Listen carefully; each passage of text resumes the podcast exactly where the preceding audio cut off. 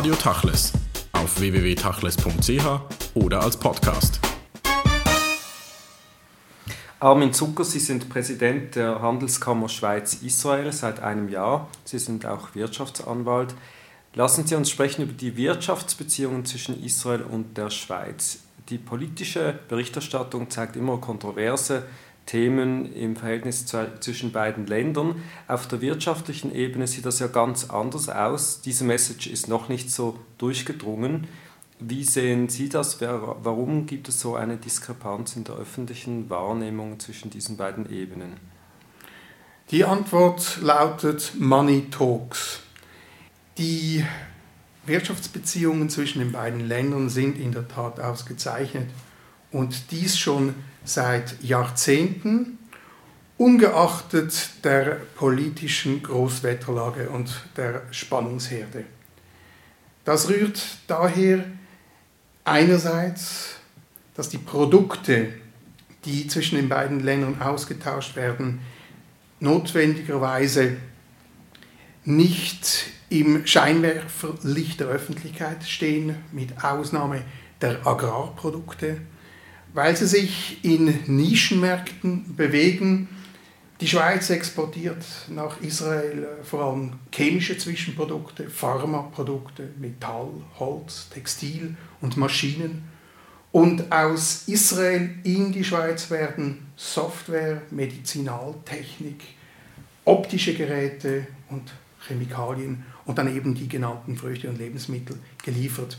Ähm, das sind, wie gesagt, Bereiche, die nicht im Scheinwerferlicht der Öffentlichkeit stehen und mit besonderem Nachdruck sei das auch für, die, ähm, militärische, ähm, für den militärischen Handel natürlich betont. Der militärische Handel ist natürlich auch immer wieder Thema im Parlament gewesen in den letzten Jahren. Es gab ja verschiedene Initiativen in Bezug auf Rüstungsgüterlieferungen nach Nahost oder eben speziell Israel. Wie wichtig ist dieses Geschäft für beide Länder? Für beide Länder ist das ein Gebiet, wo sie eng und erfolgreich zusammenarbeiten. Ähm, wir haben hier ein Budget und eine Dimension von rund 250 Millionen Franken. Wenn man betrachtet, was Israel an andere Länder liefert, ist das ein kleiner Betrag, aber es ist doch, weil es so viele Jahre schon andauert, für beide Länder von einer gewissen Bedeutung. Nun muss man sagen, die gesamten Wirtschaftsbeziehungen sind ja sehr hoch geratet. Je nach Statistik, die man nimmt, ist es in die eine oder andere Richtung äh, Platz Nummer 7 der Wirtschaftsbeziehungen, glaube ich, zwischen äh, der Schweiz und Israel. Äh, das ist ja enorm hoch für zwei so kleine Länder. Ja, das hängt zusammen mit der Hochwertigkeit der Produkte. Es sind eben nicht Massenprodukte, sondern ähm, hochtechnisierte Waren, die ausgetauscht werden, zum Teil auch äh, die Diamanten, die hochpreisig sind. Das ist in diesem Zusammenhang zu sehen, wenn man natürlich Massenware aus Fernost bezieht, kommt man auch auf weniger ähm, werthaltige Waren. Mhm. Es gibt ja immer wieder die Debatte in verschiedenen anderen Feldern, sei es im, im Bereich der Forschung und Universitäten oder der Kultur, äh, die sogenannt boykottiert werden, also Boykotte gegen israelische Kulturinstitutionen oder eben Forschungsinstitutionen, die da betrieben werden. Wie ist das in der Wirtschaft? Wie ist das im Handel? Ganz anders. Wir haben im Handel einen richtig gehenden äh, Israel-Boom. Die Schweizer Finanz- und Wirtschaftswelt hat in den letzten 20 Jahren Israel entdeckt als Wachstumsmarkt, der explodiert, der Startup Nation als Schlüsselbegriff. Und an unsere Veranstaltungen drängen sich die Vertreter von Versicherungs- und Finanzinstituten, die alle nach Israel wollen, um ihre Geschäfte zu expandieren. Was ist denn so interessant am israelischen Markt? Weil so viele Leute gibt es da ja auch wieder nicht, äh, dass sich alle dort auf diesem kleinen Platz tummeln könnten und erfolgreich sein könnten. Was ist das Interessante für diese Firmen? Zweierlei. Einerseits haben wir eine stets zunehmende kaufkräftige Mittelschicht, die an allem Neuen und Hochwertigen interessiert ist. Die Israelis sind nach den Amerikanern die größten Konsumenten, was ähm, Ausgaben pro Haushalt angeht, wenn man das im Verhältnis zu den Einkommen sieht. Und zweitens die äh, Neugier für neue Produkte. Die Israelis sind auch äh, mitunter am meisten verschuldet pro Haushalt. Ist das sehr interessant in dem Fall für Banken, dass man dort äh, sogenannte Filialen von Schweizer Banken in Israel auftut? Oder was, was ist dort die, der Reiz? Die Verschuldung der israelischen Haushalte hat dramatisch abgenommen in den letzten Jahren. Ähm, und zwar aufgrund des Zwangssparens durch das israelische BVG. Die Leute haben heute bedeutend mehr Geld zur Verfügung, und zwar wirklich eigenes Geld und nicht nur geliehenes Geld. Die Kapitalvergabe von Schweizer Banken in Israel im privaten Kreditverkehr äh, ist absolut marginal. Und wie stark hat sich das Verhältnis, ich sage es mal jetzt, getrübt seit den Auseinandersetzungen äh, um die Großbanken in der Schweiz, dass also israelisches Kapital schwieriger in die Schweiz fließen kann? Spielt das eine Rolle? Ähm, einmal mehr stellen wir mit Erstaunen fest, dass das Ansehen der Schweiz in Israel nach wie vor hoch ist.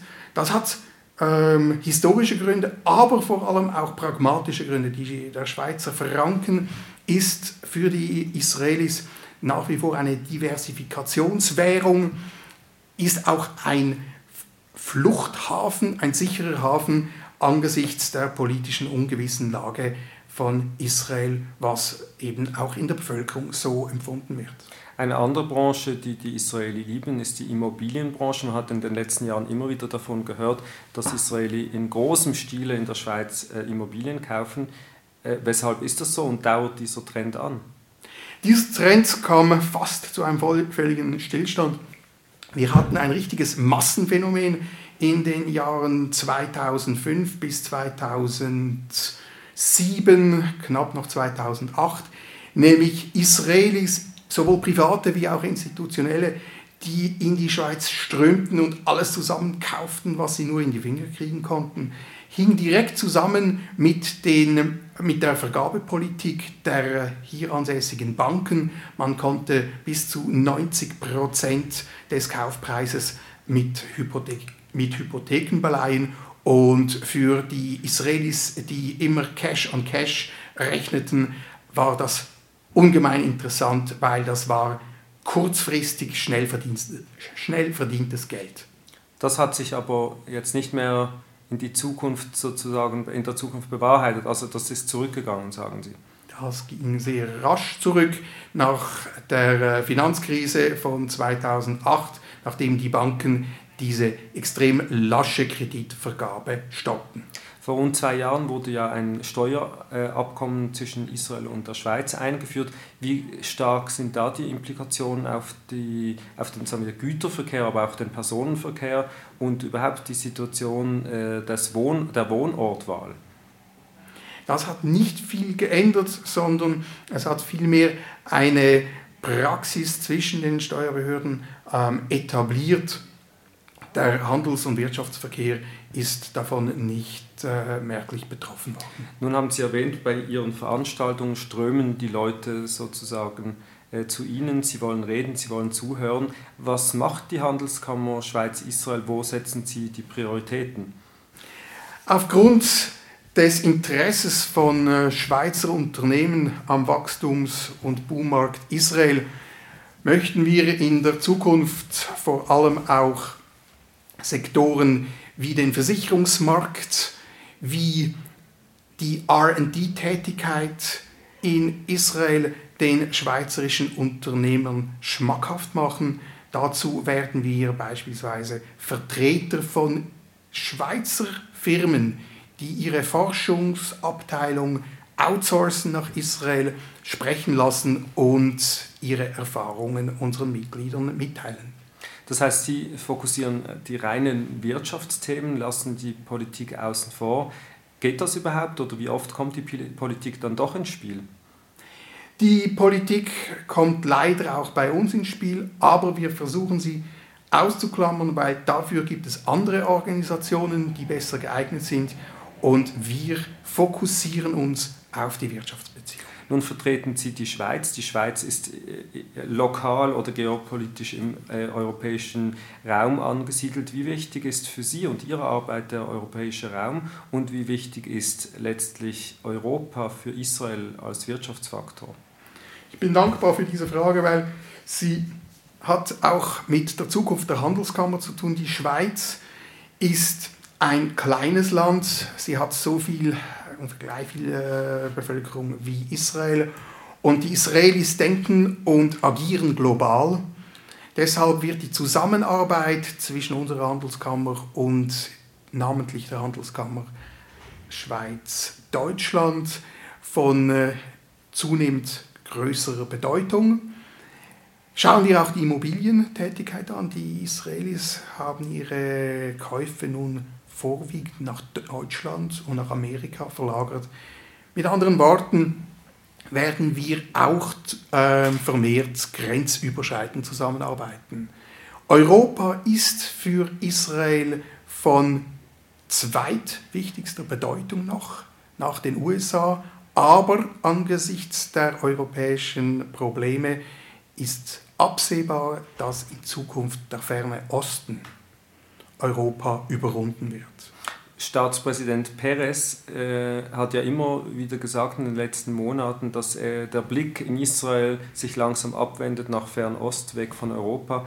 Was heißt das letztendlich ähm, für Israel? Ähm, muss man sich jetzt daran gewöhnen, dass in Israel vor allem Chinesen und Inder rumlaufen werden? Oder was wird das für Impacts haben auf die israelische Wirtschaft? Also wenn man das ähm, bildhaft sich vorstellt, dann geht man am besten in einen Ulpan und wird dort feststellen, dass mehr als die Hälfte Asiaten sind, die Ivrit lernen und die äh, Sinologie und Chinesisch-Studenten äh, in äh, Israel haben dramatisch zugenommen an Zahl und Interesse. Die Israelis als Trendsetters haben diese Vision schon länger gehabt Sie zeigt sich auch an den El Al-Flügen, die vermehrt jetzt auch nach Osten weisen. Die Israelis werden deshalb Europa in Zukunft weniger Bedeutung zumessen. Das ist ja ein interessantes Phänomen, weil Israel ja traditionsgemäß immer so ein wenig die amerikanische Wirtschaft propagierte und auch praktizierte. Ähm, das heißt, es ist auch ein Wandel für Israels Wirtschaft selbst. Man orientiert sich eher Richtung äh, radikale kapitalistische Märkte, wendet sich auch ein wenig von Amerika ab.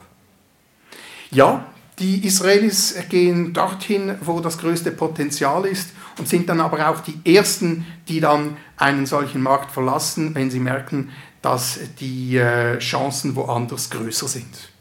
Nun gibt es ja den äh, Palästinenser-Konflikt in der Region. Viele haben immer wieder gesagt, dieser Konflikt könnte eigentlich oder müsste nicht einfach nur politisch gelöst werden, sondern hier liegt ein riesiges Wirtschaftspotenzial im Sinne eines Binnenmarktes. Wie sehen Sie dieses, äh, diese These?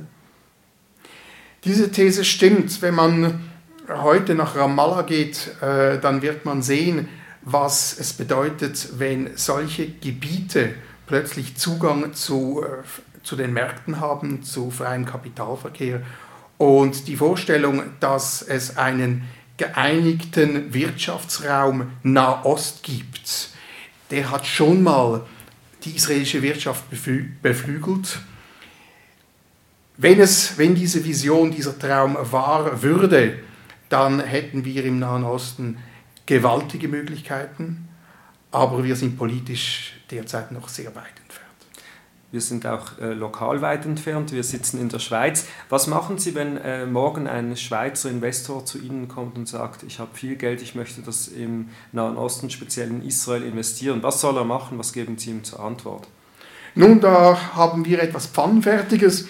Und zwar letztes Jahr in Zusammenarbeit mit der Zürcher Kantonalbank einen ETF, das heißt einen Börsentracker, der direkt auf die Tel Aviver Börse, die 25 größten Unternehmen, hinzieht, ein Basket.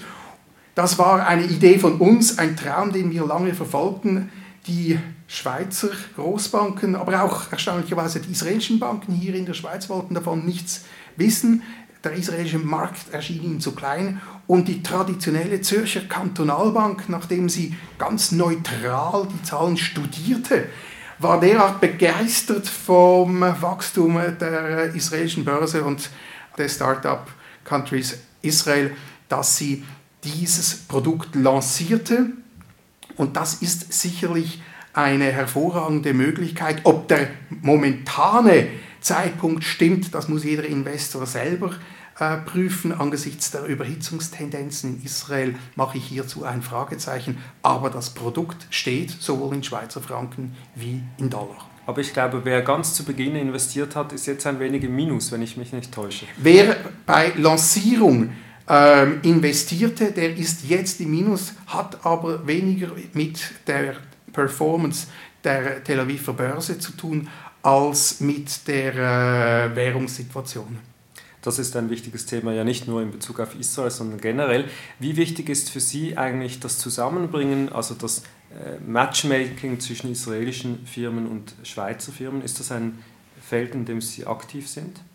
Ja, da sehen wir uns wirklich auch etwas als äh, Heiratsvermittler. Wir stellten mit Freude fest, dass unsere Veranstaltungen zur Bühne auch von israelischen Expats hier in äh, der Schweiz wird. Äh, man glaubt es, gar nicht, wie viele Israelis sich permanent in der Schweiz, vor allem auch in den Großräumen Genf und Zürich tummeln. Die äh, sind in den jüdischen Gemeinden leider nicht sichtbar, weil sie ein ziemlich säkulares Leben führen. Aber bei unseren Veranstaltungen, da treffen sie mit den Schweizer Unternehmern zusammen und an der Anzahl der ausgetauschten Visitenkarten können wir feststellen, da tut sich was. Armin Zucker, herzlichen Dank für das Gespräch.